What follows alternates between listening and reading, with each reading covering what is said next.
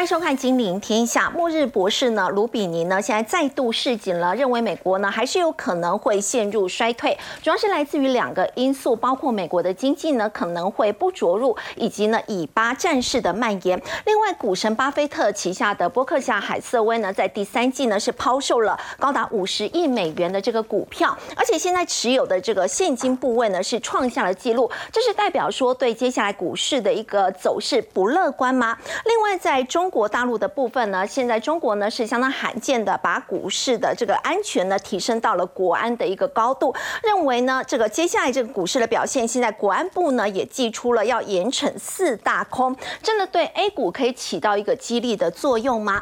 另外呢，美国的咨询巨头呢有两大咨询巨头巨头，包括盖洛普跟先锋集团，现在呢也纷纷要撤出中国大陆了，这也代表说外资撤出中国的情况到目前为止还在持吗？另外，在台股的部分呢，今天有一度呢站上了半年线，不过在最后呢还是得而复失了。对于接下来的一个走势，到底该如何来观察呢？我们在今天节目现场为您邀请到台大电机博士张晴玉，飞好，各位观众大家好，资深分析师陈威良。大家好，资深分析师林有明，大家好，资深分析师纪伟明，大家好。好，我们先请教威良哦，美国的经济表现现在真的是所谓这个金玉其外而已吗？现在看到的这个经济数据呢，都非常的乐观，但是末日博士哦还是比较看空的，而且呢，巴菲特旗下的波克夏海瑟威呢，为什么现在现金持有的一个部位是创纪录了？好，那我想呢，末日博士卢比尼啊，其实观察最近美国的经济跟股市呢，他也发现说，事实上有一些经济数据的确。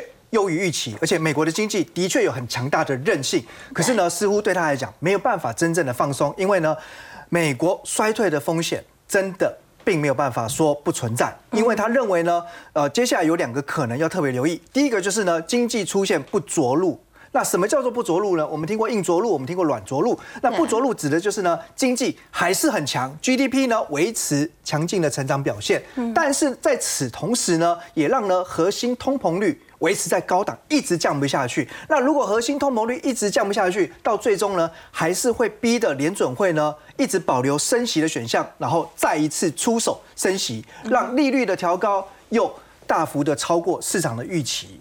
是。那所以呢，这样子的一个状况之下，对股市一定也会导致。进一步的伤害，因为其实从今年的九月，然后十一月连续两次联准会的会议都没有升息之后，现在呢，其实可以说市场的声音已经有点一面倒了。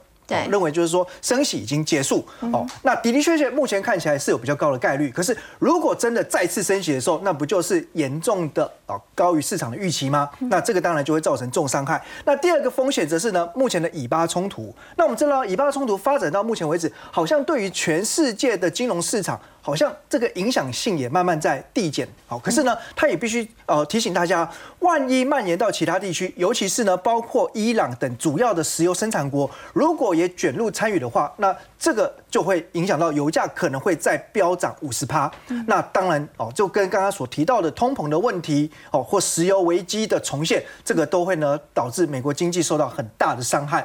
哦，不过呢，他在这一次谈到衰退部分，其实也呃比较特别是跟以往的用。字遣词上，我觉得呢，也有一些呢，哦，算是调整修改了。哦，他提到，就明年呢是有可能温和衰退。哦，换句话说呢，他还是希望呢提醒大家风险。不过认为呢，即便衰退哈，那可能是比较短期，然后没有那么严重，影响没有那么剧烈的。对，所以叫做温和衰退。那我觉得最重要、最重要是在于，就是说，不要说全市场哦，大家过度乐观的时候，把所有的风险抛到九霄云外啦。嗯。哦，那再来呢，我们看到股神巴菲特哦，他旗下的波克夏投资公司，那么到第三季为止的现金水位呢，是已经拉高到一千五百七十二亿美元了。嗯。好，那这个过去一年呢？总计哈，他们大概卖出了四百亿美元的持股部位。那我想呢，呃，以呃股神巴菲特的动向来讲哈，呃，大家常会觉得你跟着他不一定会赚到钱，这说实在，但是呢，你跟着他应该都可以避开风险。哦，换句话说呢，不会受伤。对，因为他投资的气很长，所以你跟着去买他所看好的标的，哎，不一定在短中期能够讨得到便宜，占得上风。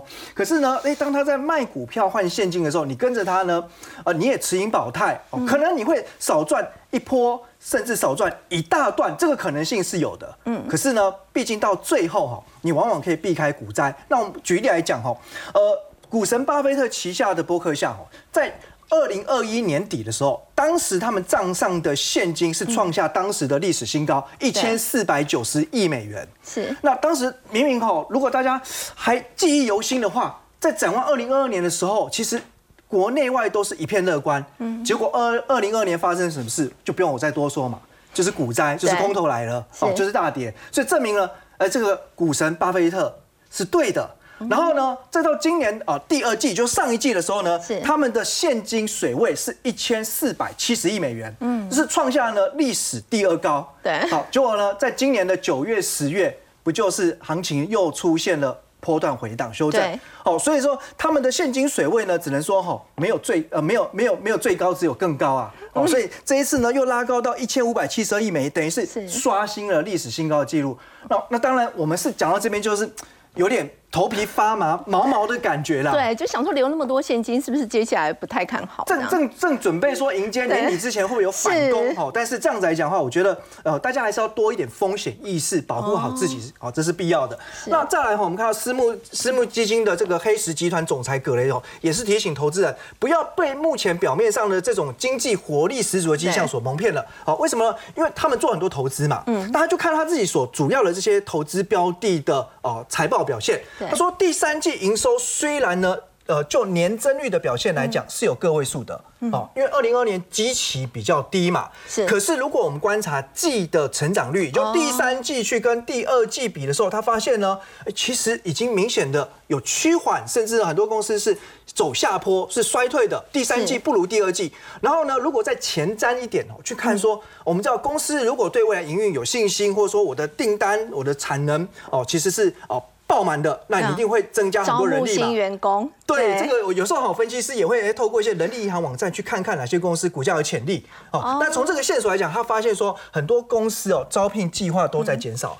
哦，在砍一些人力的需求哦，所以从他们投资的角度来讲，发现呢，哎，有一些呃这个产业或者有些公司呢，其实也是开始呈现了营运趋缓的现象。那另外安联集团的经济顾问也提到说，哦，现在美债的值率走高，哦，那再加上呢消费者的储蓄花用殆尽，这将会让美国经济承受压力。那我想这个就是呢，呃，重中之重的重点啊，因为呢。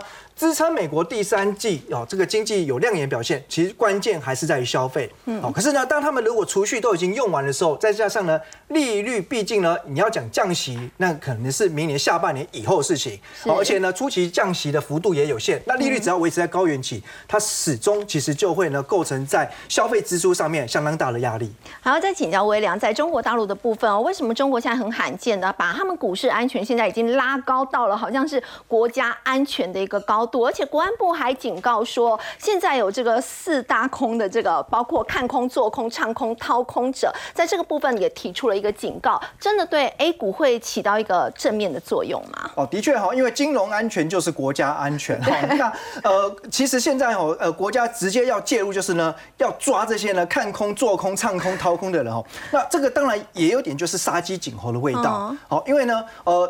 中国股市向来就是需要呢，透过政策底打出第一个底，那后面才有接下来的包括技术底跟经济底来做呃这个后续的期望嘛。但是如果说呃现在所有的机构，尤其是外资机构，如果说你根据客观的经济模型，或者说我根据我所得到的经济数据，所以呢我写了一篇报告说，哎中国的经济哈，呃未来可能是比较疲软，或未来的股市还有下修空间，那这个就是看空者嘛。嗯，哦，那甚至如果你的部位呢是。卖出或者说有空单的话，那这就做空者啊。那唱空者、掏空者，那这些现在被中国就视为是你就是呢国家的敌人哦，你就是股市的元凶。那你想想看，这个其实有一点就是把这种资本主义的呃所谓言论自由啊，或者是专业的这个精神，好像呢就把你。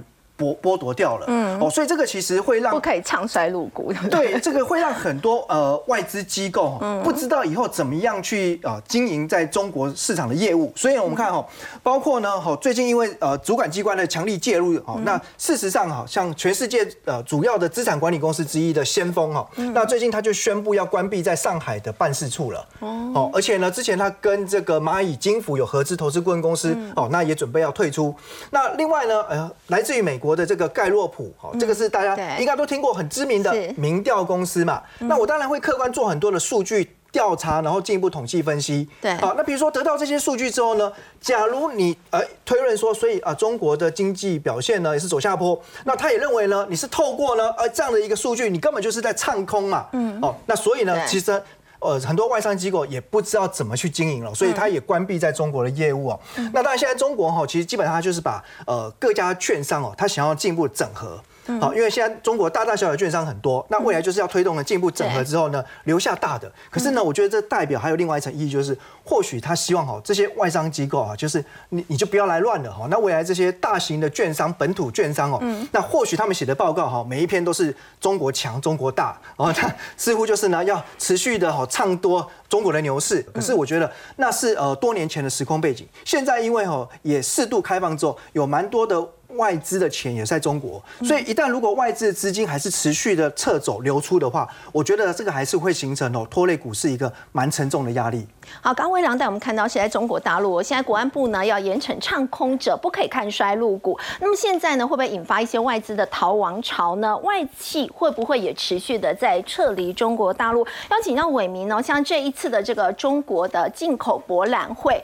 国务院总理李强呢，他声称说要依法保护外商投资权益，但很明显看到这次参加的台企真的很少哎，而且减少的幅度竟然高达了八成以上。那那这个中国的进博会啊，是在二零一八年的时候开始，那后来因为疫情停办了三年。通常进博会一般来讲的话，只要有利润，我们这些中小企业基本上都很乐意去参加这一个展览。可是，在今年我们看到了，不单单是台商，我们甚至还观察到了欧洲的厂商在这里进驻的。摊位数量是大幅的下降，这个八十一 percent 是从哪里比呢？从第一年二零一八年的进博会开始去做比较，也就是台商只剩下二十家，哎，那原本呢，我们换算回去的话，在第一年有超过一百家的台商愿意去参加进博会的展览，结果到了今年只剩下二十家。那另外呢，欧洲企业呢也是从第一届的四十二 percent 降到了只剩三十二 percent，少了很多。对所以这代表什么意思？代表大部分的这些企业去参加进博会的，好像只剩下中国大陆自己内部的厂商而已。是，那他其实也在暗示了说，哎，现在整个中国的经商环境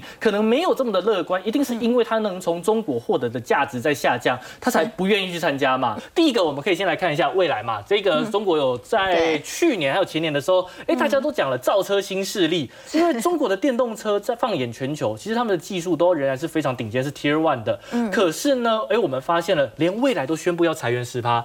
他们在去年的时候虽然有宣布要裁员，可是这个裁员应该到了今年，大家好像看起来都没什么事情了。结果他还进一步的宣布裁员。那他说什么？这个执行长告诉我们，这是泥泞路上的马拉松，跑起来很辛苦，跑起来很辛苦，而且马拉松代表什么？你要跑得很久，跑很久，代表这个还没有跑完。实际上面中国的车企面对到的挑战，当然第一个是特斯拉的降价嘛。对，那你特斯拉的降价，本身特斯拉的毛利率比较高，所以它有降价的空间。可是当你一降价以后，你这些中国原本的这些造车新势力，他们的毛利率没有特斯拉这么的高，他们的获利空间就被压缩了。是，所以呢，他们赚不到钱啊。特斯拉是可以少赚一点，但是对于中国的车企来讲是赚不到钱。你养活本来的毛利率就很低，没错，所以他们养活不了这么多人，就只能裁员。所以这个是在中国车市的一个概况。再来呢，在消费用品的部分，消费降级开始延伸到了咖啡。原本我们都认为只是消费性电子啊，我不要买手机，我不要买电视，我不要买电脑就好啦。现在我连咖啡都开始喝不起了哦。为什么会这样子讲？其实在中国，因为我有去上海交换过，那当时的品牌就是瑞幸咖啡刚出来哦，那个时候他们撒券是就是优惠券，撒的非常非常的猛，一折。两块钱我可以喝到一杯咖啡，两块人民币就一杯咖啡。没错，那所以它是主打一个低价的品牌。可是我们也知道，在中国像是星巴克也有嘛，星巴克本身的定位，它就是一个比较高单价的一个品牌。结果呢，这一些咖啡，哎，大家开始不愿意去消费这些贵的咖啡。哎，我有一个便宜的九块九的低块低价咖啡，我可以喝，我为什么要去买星巴克？所以呢，我们观察到了，你连最基本的民生消费品都已经开始出现了消费降级的时候，这个国家的消费的层面一定。就是开始疲软，所以呢，当所有的咖啡店都开始内卷，你低价咖啡可以说我卖九块九，我卖五块钱，你很多的这些独立咖啡啊、星巴克啊，你的这个单价这么的高，你没有办法降价来去应对的时候，你怎么办？你只能倒闭。所以中国从这个算到十月二十九号的时候，已经倒了四点四万家的咖啡店，倒闭加速很惊人。没错，所以很多的咖啡店，这个是坐落在民生需求里面。那这一件事情已经彰显出了中国的消费降级是一个很严重的问题。再来，房地产也是一样。样。对房地产呢，其实大概从前年年底的时候就开始一路爆。那这一个万科算是在中国一样是 Tier One 的一个房地产的厂商，那它面临到的是一个大家担心它会不会违约，因为它有很多的债券已经准备要到期了。正常来讲，它这个债券的价格应该要跟它的票面的价格要开始收敛，可是实际上面呢，它这个利率还是差非常的多，代表大家担心它会违约嘛。它会他会违约，所以说我才不愿意去买这个价格。所以呢，他现在开始说，哎，我们呢要在六月号的时候召开一个线上会议。他找来了公家的部门、公哎公部门的单位，找来了银行的单位，他们就类似要开一个像是台湾的法说会一样，他要来说明万科现在到底在中国这里的状况怎么样。但实际上面你到底会不会违约？等到债券到期那天，你付不出的，哎，你付不付得出利息跟你的本金，我们再来再所以碧来讨论嘛。桂园之后，万科也出事了。没错所以要请教伟明哦，中国你刚刚提到这个经济非常的疲弱，包括连一般的民生消费都开始出现降级了。现在是不是连航运业哦的景气都因此被冲击呢？因为现在马士基哦在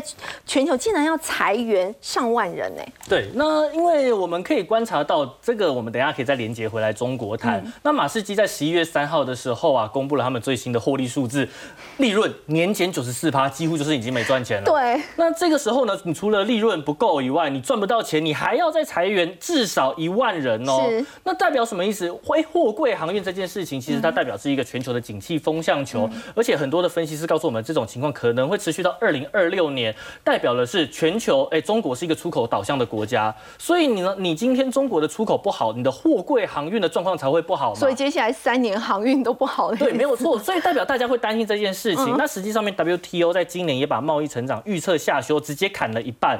而且航运啊，在这个地方我们也看到了，哎，我们刚才讲的去风险化，所以像是越南、像是印度也都开始出现了供应链的移转，这个对于货柜航运来讲都有一定的冲击。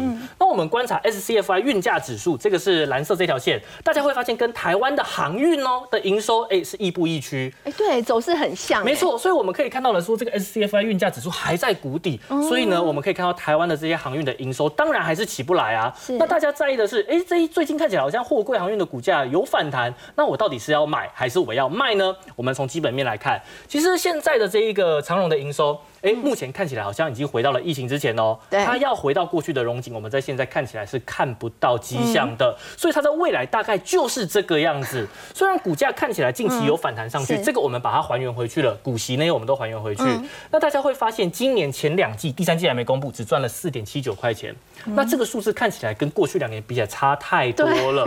那么我们现在要讨论的是，它会不会像过去一样，哎，回到有亏损的哦？因为现在长荣还有所谓的长约保护，是所以呢，它的运价、它的这一个利润还有一定的空间是可以被锁住的。对可是你到了明年以后，厂商会换约呀、所以它的获利数字可能就没有办法被保护的这么的好。明年的获利数字甚至还有可能再进一步的下滑。比这个更差。对，而且呢，我们可以看到长荣它在货柜三雄里面的股价算是比较强势的。对可是万海它的股价就是一直破底，一直破底。为什么？因为他们的营运结构不一样。长荣主要是跑美东跟美西还有欧洲线，他们的获利单价是比较大的。可是万海跑的是晋阳线，所以呢，我们亚洲看到了中国更疲弱，它的获利数字一定会比长荣还要来得更差。对所以我们可以看到它在今年前两期已经出现亏损了。嗯那货柜航运，既然我们看到了万海已经出现亏损，长荣在未来的获利空间也在持续被压缩。我想，对于货柜航运的股价走法的话，我们认为反弹都还是应该要站在卖方。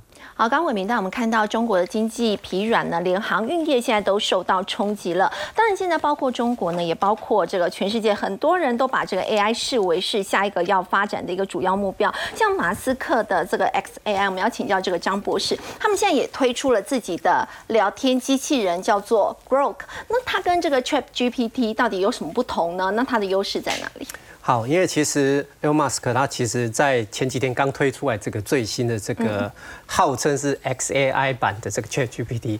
XAI 就是他因为在那个前两三个月、三四个月前，因为他自己成立新的这个 AI 公司，就叫 XAI 公司。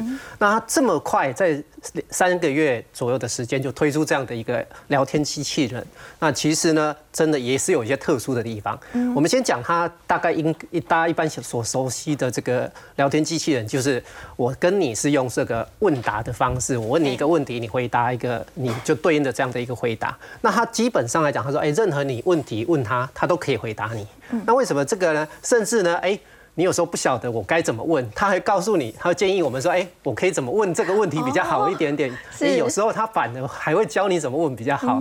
这第一个。那再来讲就是关于他这个的这个训练的资料库的部分。那我们都知道，Elon Musk 他也收购了这个 X，就是 Twitter。那 Twitter 大家都知道，它其实的整个里面的内容文的整个的这个资料风格，其实哎，先前也爆出一些所谓的大家的一些争议性，哎，可能我有什么样子的想法，我就马上丢上去，所以大家比较敢讲。对，然后而且什么事情都是最新的讯息，反正我们要看很多事情最新的讯息都是在 Twitter 上面看。嗯，所以呢，他基本上来讲就把 Twitter 的这个资料库。拿来做他的训练的资料库，所以呢，他是透过 X 平台，就 Twitter 来了解这个及时了解这个目前全世界最新的状况。你可以在，你可以问 Grok 说，哎，目前全世界最新的状态有什么样子的问题，有发生什么样的的任何事情都可以问他。那再来讲，就是说，呃，他在这个回应的时候，他针对特定的主题，他可以提供一些最新的，就像我们刚刚讲，有些新的资讯，反正是在推特上面看到的。再来，这个是更特别的地方，他号称他有幽默感，有幽默感。那这幽默感来讲，就是我们举个例子来看，因为目前全世界的 AI，大家对于这个所谓 AI 都有一些顾虑，那所以也做了一些防范防范。那如果今天有一些关键字，是有问题，或者是非法，甚至是比较敏感性、比较敏感的东西的时候，那一般的聊天机器人它可能就不会回答你这个、这个、这个，就说哎，我就无可奉告这样，不好意思。那但是呢，Twitter 它就有啊，这这个 Grok 它就有它的这样子的一个独特的风格。譬如说，就有人问他说，哎，那我可不可以我怎么样制作这个海洛因？哦，哎，那一般机器人说，哎，这个问题我不能回答你。可是呢，这个 g r o k 它基本上是有回答你一二三四的步骤。所以毒品的制作方式还是告诉你。对，告诉你。但是你仔细看，其实最后他告诉你说，我只是跟你开玩笑。哦，而且他有提醒呢，他说这是非法，而且是非常危险，不会鼓励这样。是，那你真的仔细去看他这里的步骤，其实真的也不是真的步骤，所以还 OK。那再来另外一个部分来讲，就是哎，先前这个 SBF 的这个币，这个加密货币的这个新闻，其实炒得很大。那他也针对了这个部分，就像就像 Twitter 上面以前 X 上面有些人就会开开玩笑讽刺别人，就有一个就是很多所谓这种人的个性风格在里面。那其实。他也号称在，因为他是拿这些资料来做训练，所以自然而然也产生了这样子的一个所谓，他号称这个一个幽默感的部分。那再来来讲，有一个可能的部分，就是后续有可能会应用在最新的这个 Tesla 的这个车子的这个系统上面来用。其实他们官方自己说，这个 Growth 的个性是有一点聪明，有一点叛逆，而且可以回答其他 AI，会避免回答这个尖锐问题，所以它是比较有个性的 AI 嘛？是，它是比较有个性的 AI。然后呢，其实我们可以再来看它的这个这个最新的这样子的一个呃。参数的部分，嗯，那这个参数的部分来讲，我想我们大家都知道，这个最有名就是 GPT，就 GPT 三点五跟 GPT four，对，那这个是呃，这个是呃，Grok Grok 官方所推出来测试的结果，那它也比较客观的说明说，哎，它其实不是第一名。哦，Grok 基本上最早出来的时候是 Grok 离 Dash 零跟 Dash one，嗯，那目前是 Dash one 的版本。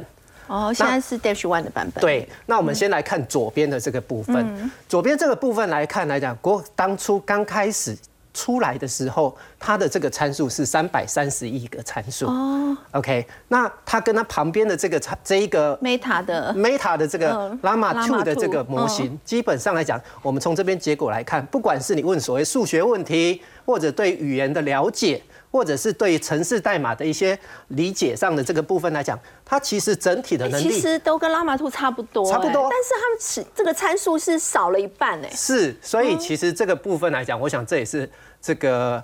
这个 XAI 觉得很自豪的地方，就是说我运用的这个训练的这个资源，我只需要你的一半，对，我就可以达到跟你差不多的结果。那这个在对于它后续上，包括说整个模型的生成，或者是说在使用上来讲，大家都对于说现在 AI 的这个伺服器运算的时候需要很多的能量。但是要追上 ChatGPT Four，好像还是有一点距离嘛。是。那目前我们这边来看，这里大概六成多，这九成多，当然还是有有这样的差异。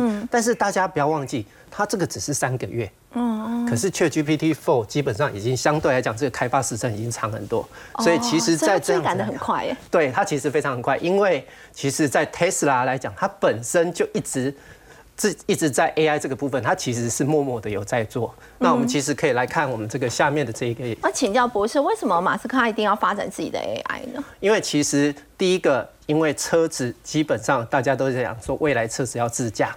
嗯。那如果说我今天他透过这样的方式训练出自己的 AI，他就可以应用在他自己车子自驾系统上。而且更重要的事情，当我们在训练 AI 的时候，第一件事情我要训练它，所以我一定要。给他很多的资料，这些资料一定一般公司我也不会把我公司的内部资料给别人用。所以 Tesla，所以 Elon Musk 为什么要他自己的自己的这样呃的 AI 公司？因为其实他要把所谓跟 Twitter 整合、跟 Tesla 整合，其实整个这样子做一个整合在一起。我们得这边来看，在一般目前我们现在的 AI 训练来讲，呃，我先训练，训练完之后我要做一个推论。那就像我们人类在学习的时候，学事情很久，花很长的时间。我学到了这件事情之后，我以后看到什么现象，我就知道，哎，我就可以来做预先判断。那同样的 AI 一样是这样的概念。那这样子的一个这样的一个步骤呢，其实目前我们现在所有的 AI，不管在训练。或者是在推论、在预测这件事情，基本上讲都是在云端。嗯，所以呢，导致一个问题就是，我们现在在问 Chat GPT，嗯，那我我们会发现，我们问的问题，它可能隔一下下、隔一隔个几秒钟才告诉我们答案。这是因为它的回答都是在云端运算之后才回答给我们。所以呢，它现在呢，有可能在未来的时候，它会 Tesla 会结合 g o k 的这个。轻量版，轻量版，或者是最近大家在讲的说 A I P C、A I 手机，它其实目的都一样，都是要让我们的这个推论的这个部分，当我的这个训练是在云端大型的伺服器运算完之后，在这个呃推论的这个模型就把它放到我的终端，不管是车子上或手机上，那我就可以很及时、很快速的反应。那这个其实是接下来呃我们在 A I 的这个部分会看到的地方。好，刚刚张博士带我们看到是在 AI 的部分了。不过我们说到 AI 呢，其实也有益助台湾的一个出口表现。反观在南韩的部分，虽然他们十月份呢出口是已经转正了，但是整个名目 GDP 呢现在已经是退出了全球的前十大哦。那再请教有明哥，南韩总统尹锡悦呢，他现在这是为了要救经济吗？他亲自出访中通，而且现在有媒体形容说他是带着钢盔去抢订单。呃，对，第一个哈，大家知道这个尹锡悦是这个政治素人。人嘛，所以他其实民调很低。那因为在国内其实很顾人怨，所以他就只好往外面一直跑跑照。那你看他在任内的一个期间里面，第一个他改善跟日本的关系，然后第二个的话，他已经开始在中美这边，他已经开始选边站，他是选到美国。那接下来的话，因为他丧失了一个广大的中国市场，所以这里的话，他去想到另外一个中国可能进不去的地方，那就是沙地阿拉伯、沙特跟这个卡达。那为什么呢？因为中国是亲伊朗的，伊朗亲中国，对，但沙地阿拉阿拉伯跟这个伊朗又不对盘，所以呢，也就是说这个地方敌人的敌人，那当然就是我的朋友。好，所以韩国切进去就有，所以韩国现在跟这个沙地阿拉伯里面，现代汽车跟沙地的主权基金在合资。各位要知道，中国的电动车其实做得非常好，那韩国也是它一个很大的竞争者。两边如果都要去抢沙地阿拉伯，沙地阿拉伯搞不好会去选韩国，所以韩国在这个地方的话是比较有机会。所以现在的尹锡悦呢，就有史以来第一次亲访沙地阿拉伯，利用。他比如说建交六十周年跟卡达建交五十周年，所以现在看起来的话，就是想办法要去把中国失掉的那一块市场啊，不管人家到底喜不喜欢你，反正你就先赶快带着钢盔，在这个所谓乱局的一个里面，大概就是博感情，然后看能不能在这个时间点里面去抢订单。那韩国的其实状况蛮惨的，各位可以去看，这是韩国的一个这个指数综合指数，这一条橘色的线，好，橘色的线其实是他们的年限。那各位你要知道，我们现在其实我们的指数是站在年线以上，对，我们这次再怎么跌也没有跌到年线，没有跌破年线，对。但是其实韩国跌破年线很深，所以它这个地方呢，借由禁空令的关系啊，在今天涨了六五点六趴，而事实上的话，其实也不过才还没有回到年线而已。那因为他们整体来讲的话，状况很差，所以我们就来想想，它到底为什么状况会这么差？对。第一个，我们看它哈，因为早期的时间点它。辖中国广大的一个市场，它才有办法在这个 GDP 的这一块的话，占到全球的一个前十大。那各位可以去看最新的一个数字公布出来，我们看下一章的部分。它现在已经跌出前十名。对，韩国现在是十三名哈，那它的这个数字啊，二零二二年的数字又比二零二一年更降。然后呢，它的名目的部分是一点六七兆美金，只是说有点可惜，因为如果就韩环来讲的话，它其实是成长。但是因为韩元在贬值，所以贬值的关系造成它名目的 GDP 落后于澳洲、落后于巴西，掉很多。但是你说它未来会不会有可能再重新回到了十名？我跟各位讲，就像变了新的女朋友一样，我认为回不来。很难吗？很难，回不去了。对，主要就是我们刚刚讲到一个非常大的前提，你之前是利用中国的高成长。而且中国在这个地方的电动车也没起来，然后再加上半导体也没起来，所以中国享受了你的手机、半导体跟汽车。可是现在这几块的话，中国因为民族情怀的关系，电动车也起来了，手机也自己用了，半导体你有没有比我好？对，所以在这样的一个情况之下，它这块市场补不回来。那我们现在来看一下南韩啊，我们给各位科普一下，南韩的人口大概是五千一百多万人，那他们有很大的一个广大的内需市场，它跟台湾最像的地方就是出口为导向，但是它又跟台湾有点像又不太像。好，各位要知道，支持南韩总共有五大核心产业。第一个是半导体，比如说它的记忆体的部分，哈，或你看到的三星。第二，汽车、钢铁、造船、电子，电子这里面包含家电跟信息通信，包含手机。哈，那五大核心产业里面，它不是很平均的，像台湾一样分散在各个中小企业或者是中大企业，它是集中在四大财阀里面，三星、现代、SK、LG、乐金这四大财阀基本上是一龙俱龙，一损俱损，也就是如如果我状况好的时候，我就把整个南韩撑起来；但是如果我只要其中有几家状况不好的话，我就把整个南韩给拖垮。所以四大财阀里面，我们就举个例子，三星的销售额就占南韩的 GDP 百分之二十二，这个集中度非常非常的高。所以这件事情是也好也不好。对，那再来我们看一下，南韩其实跟台湾很像，就是它也是一个能源的消费国，也是能源的进口国，它没有办法自己产生能源消费要依赖进口，百分之九十七要依赖进口，这个跟我们台湾很像哈。是钢铁是它唯一还 OK 的部分，钢铁它的浦项钢铁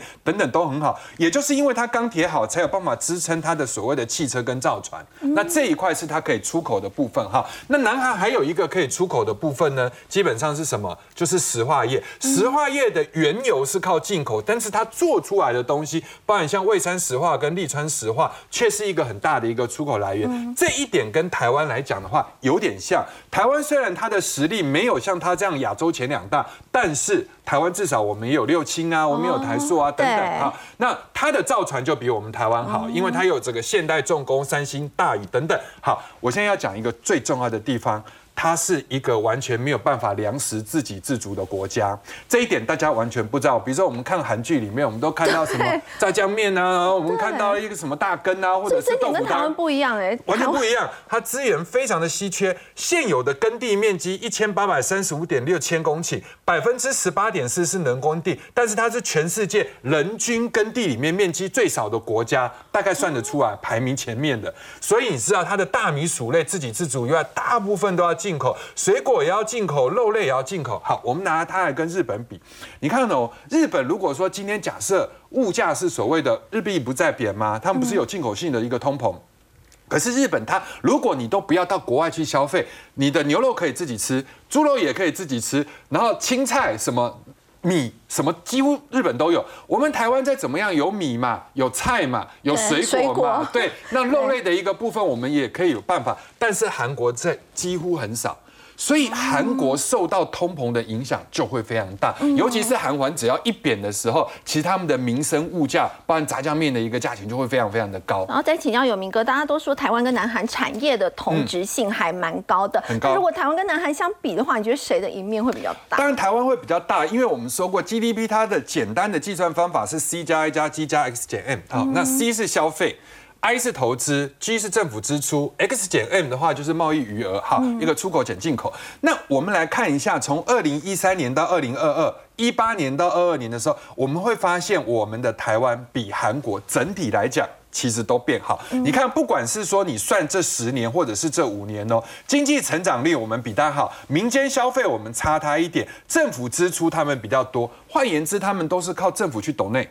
包含政府去供应所谓的节能啊，或者是绿能啊等等哈，但是问题是固定资本的形成里面，我们打它非常多，所以我们愿意投资，他们没有愿意投资，他们民间企业不投资，所以他们状况不好。好，我们再来看这个这个进出口减进口的部分，我们也比它强很多，所以整个目前这样子看起来，它我们的结构体比它变好，因为我们的贸易这一块。也比它好，我们的固定资本至少台积电啊，或者是你去看到，那台湾跟呃韩国里面大概分几个回合，从一九七零到一九九零年的时候，在亚洲四小龙的时候，我们比较强，因为我们就是整体就离那个手提箱，我们就可以到中国大陆去做了。好，那他们就是发展重工。第二个回合，两千零四年的时候，给他们发展起来，因为他们亚洲金融风暴，整个就是变成全部都整合。那因为在整合的一个过程中，你全部变成这么大，那你就复兴的快。那我们台湾没有那么快，没有整合的那么多，所以我们台湾各个零零星星的，所以我们第二回合输他。但是也好也坏，第三回合里面整合就出了状况，财阀化之后，就造成他们的经济未来有非常有可能真的就不及台湾。好，我们先休息一下，稍后来关注的是呢，以巴战争以来，因为避险资金的涌入，其实比特币在一个月已经大涨了超过两成的幅度哦。台湾现在有老字号的公司呢，现在都要来抢这个加密货币的商机。我们先休息一下，稍后来关心。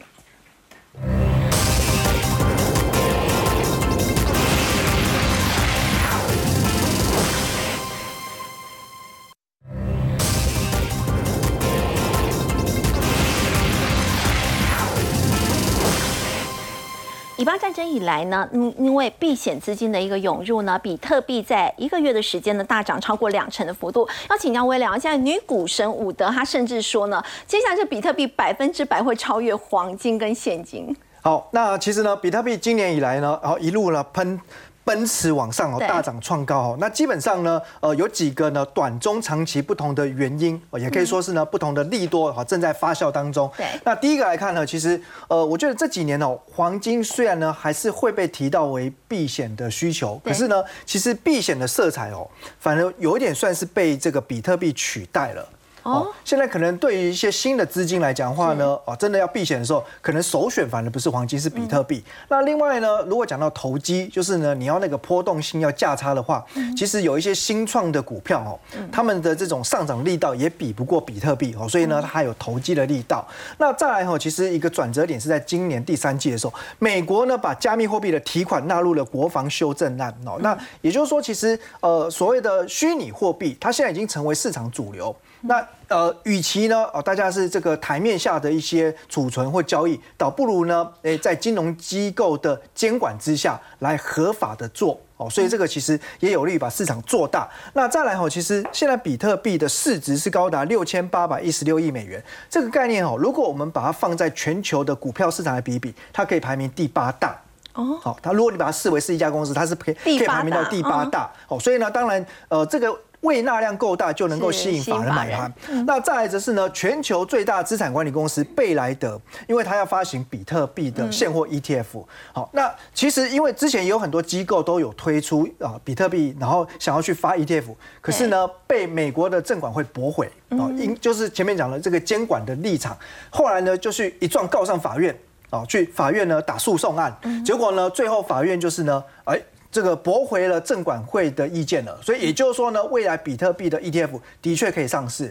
好，那他们要上市的话呢，就必须要去买进对应的部位，所以就会带来很大买盘。那再来只是刚才斐瑜提到的哦，其实女股神哈 Catherine Wood 啊，她她认为哈，比特币呢在二零三零年会涨到一百万美元呐。我不，我觉得这个听听就好了，因为现在比特币大概逼近三万五，真的涨到一百万美元，哇，这这个房子抵押都要跟他拼了哈。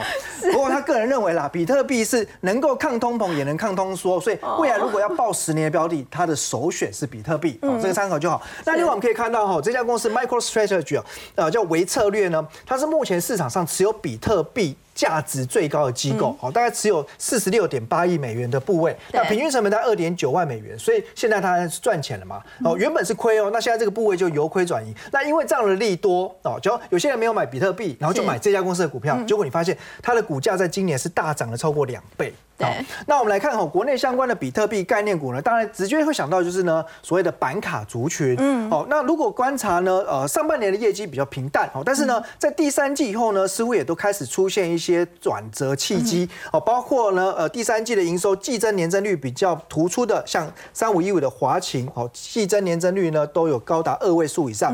那另外呢，呃，像是这个二四六五立立台，虽然呢跟去年同期相比还是衰退，不过第三季营收呢也出现正成长，而且它最近呢，因为私募案的关系哦，让这个呃股价也受到市场关注。不过我觉得值得一提的是，在于呢这个呃对于很多投资者比较陌生的哈六五九三台湾名版，你可以看到它上半年 EPS 零点五七，可是呢它第三季单季呢就赚超过一块钱，等于一季赚赢上半年合计。那这家公司呢，其实它的营运模式跟它的发展历程其实还蛮特别的。其实微良虽然这家公司大家可能比较陌生，但其实它也也成立了半个世纪了嘛，现在也要来抢这个加密货币的商机嘛。成立了五十几年哈，那中间呢其实也经过了这个呃经营权的异动哦。那基本上呢，现在的董事长是刘立恩董事长哦，他其实原本是跟这个台湾民版的原创的呃团队呢有比较好有比较紧密的合作关系，因为呢他本本职是这个律师哦，所以呢这个从事法律相关的顾问。那后来呢，因为其实原创的这个经营团队呢就想要退休了，所以呢是索性哦跟他洽谈之后呢，把股份卖给他，那他吃下了大概呢四成的持股之后呢，哦当然就成为最大股东，然后呢在今年的三月也正式接下了董事长的职务。是好，那其实我觉得律师的脑袋就是很精明啦，哈，因为他看到台湾民版的优势，然后呢去思索要找到什么样新的发展机会。那台湾民版呢，其实过去就是以民版跟呃所谓的信用卡字卡作为它的一个。业务起家的，本来是做信用卡。对，那其实它在国内的呃这个信用卡市场的占有率呢是排名第二，大概有三成左右。那不管是说一般的信用卡，或者说像交通票卡，还有一些像很特别的造型卡，像这种漫威英雄等等，哦，其实公司在这一方面的业务做很多。可是呢，因为根据统计哦，台湾人呢平均每一个人手上呢，不管是信用卡或交通票票卡，大概有四张，所以其实已经非常成熟了，已经饱和的状态。所以他就想呢，公司怎么样从制卡业务呢，能够跨到哎新的蓝海，那就看到呢，现在所谓的虚拟货币需要呢搭配冷钱包。那怎么说哈？呃，我们如果有钱的话，冷钱包是什么意思？好，我们这样简简单解释。我们如果有钱的话，可能要去找银行，然后存入到你的金融账户。对。那虚拟货币这个资产呢？哎，你其实就可以呢，呃，去找所谓的数位账户来存。那所谓冷钱包就相较于热钱包，热钱包呢，它必须要连线上网。嗯。哦，所以呢，你就是放在网络上的账户，可是呢，你一旦连线就容易被骇客入侵。哦。就有很大的治安风险。是。那所以冷钱包呢，它就存在实体，是线下的实体。所以比如说可以存在 USB 或存在呢，就是这个信用卡当中。哦。专门为冷钱包所做的这种千账卡或信用卡，那这个其实就是公司的优势。那目前已经跟币托交易所签了合约，所以从第四季开始呢，出货放量。那预计明年还会有更大的增长空间。不过股价急涨过后，我不建议大家用急追的方式。那你可以慢慢去追，观察追踪它后续的营收跟获利是不是能够逐渐的浮现，然后逐渐的叠加上好，我们先休息一下，稍后来关心台股。今天今天呢是一度收复了半年线，但是最后是没有站稳的。整个十一月呢已经涨了超过六百点。如果现在要去存股的话，还有所谓这个铜板价吗？我们先休息一下，稍后来了解。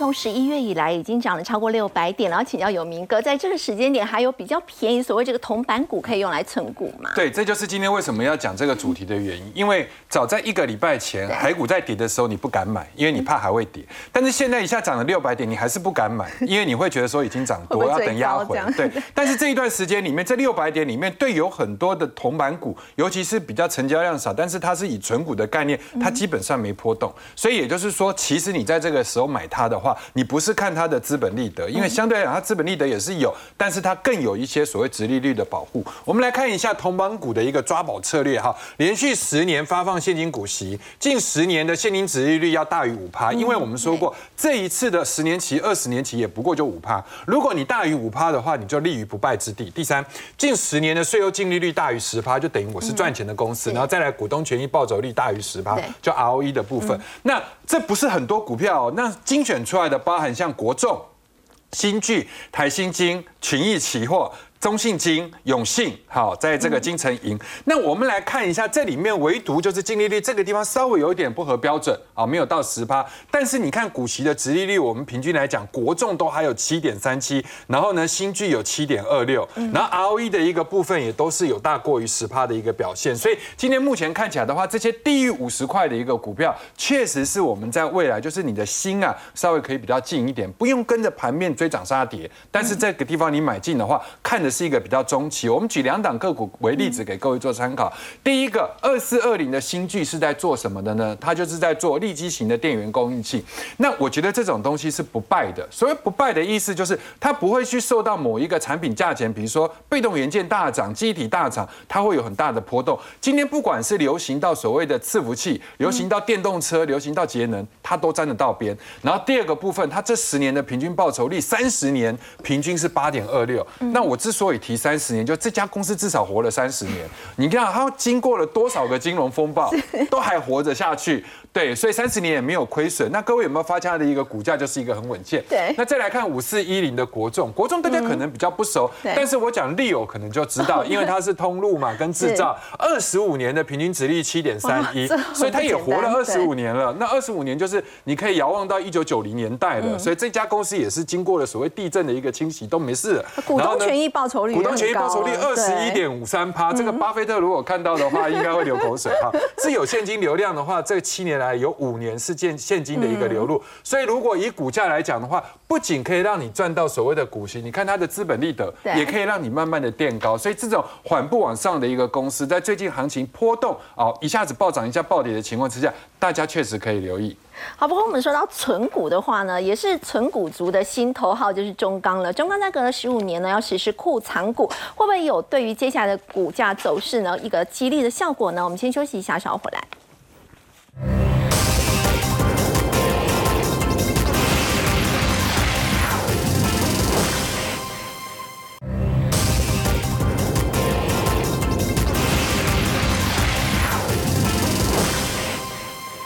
董事长翁朝栋呢，在先前才示警说，在今年会面临到挑战。不过伟明他们现在要实施库藏股了，是十五年以来的第一次，对股价会有激励的效果吗？哎，这个库藏股的消息一出来了，正常来讲的话，股市应该都是先利多反应，因为毕竟这个股票有人涨，那哎有人买，那当然涨的几率会比较大一点。所以呢，哎，我们看到了中钢隔了十五年，终于记出他要买库藏股。可是我想，投资朋友，如果你有去看这个股价的 K 线的话，你拉回去你会发现，哎。现在的股价二十五块钱，好像就是过去的平均值。